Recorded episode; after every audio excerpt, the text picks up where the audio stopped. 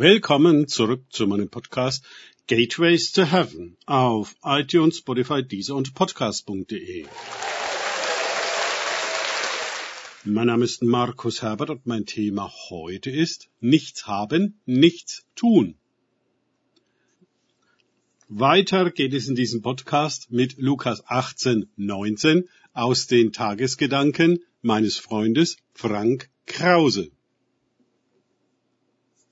Jesus aber sprach zu ihm, was nennst du mich gut? Niemand ist gut, also nur einer, Gott. Lukas 18, 19. Hm, ein seltsames Wort. Wir sollen Jesus also nicht gut nennen? Nun, die Antwort geht an den reichen Obersten, der Jesus als den guten Lehrer tituliert, der ihm doch bitte sagen möge, was er noch tun müsse, um das ewige Leben zu erben. 1818. Denn immerhin hatte er die Gebote Gottes von Jugend an eingehalten. Aber auch das hatte nicht gereicht. Er ist offenbar zu der Überzeugung gelangt, dass Jesus es geschafft hat, an ihm sieht er die Zeichen des ewigen Lebens und fragt sich, was Jesus getan hat. Was der Schlüssel, die Methode, der Trick, die Formel oder was auch immer es ist, was ihm noch fehlt, um das ewige Leben zu erben. Wie sehr diese Idee der modernen Christenheit zu eigen ist. Auch die heutigen Gläubigen fragen sich, was sie denn noch für ein Seminar besuchen, Buch lesen, Gemeindeprogramm durchziehen, Gabentest absolvieren, welchen gesalbten Gastsprecher sie einladen sollen und so weiter und so fort, um endlich den Durchbruch zu erzielen, dass ihnen der Himmel auf den Kopf fällt. Aber je mehr sie tun, desto weniger funktioniert das Reich Gottes. Es ist zum Verzweifeln.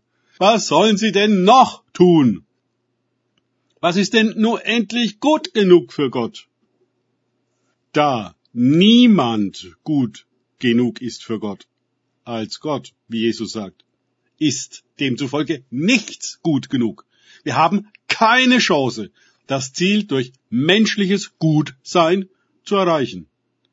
Ja, es spielt an sich auch gar keine Rolle, was immer wir auch tun, um das ewige Leben zu erben. Da ist all die Mühe vergebens. In anderen Zusammenhängen spielt unser Tun durchaus eine Rolle, aber nicht in diesem. Das Einzige, was uns möglich ist, um das ewige Leben zu erlangen, ist, alles verkaufen, was wir haben, und uns an Jesus hängen. 1822. Er weiß den Weg, weil er ist der Weg. In seiner Gegenwart beginnen wir, aufzuerstehen und lebendig zu werden.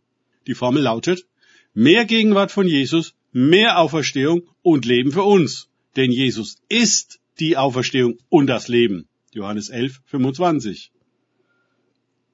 Ja, warum verlangt Jesus von dem Oberen, dass er all seine Habe verkauft?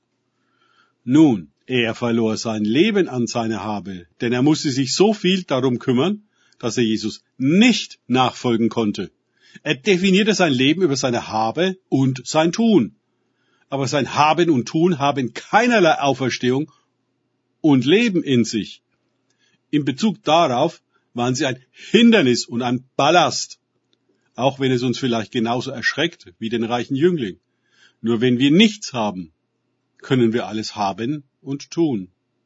Egal wie zäh wir verhandeln und wie lange es dauert, wir müssen alles hergeben. Das Gute wie das Schlechte. Je eher wir kapitulieren, desto besser.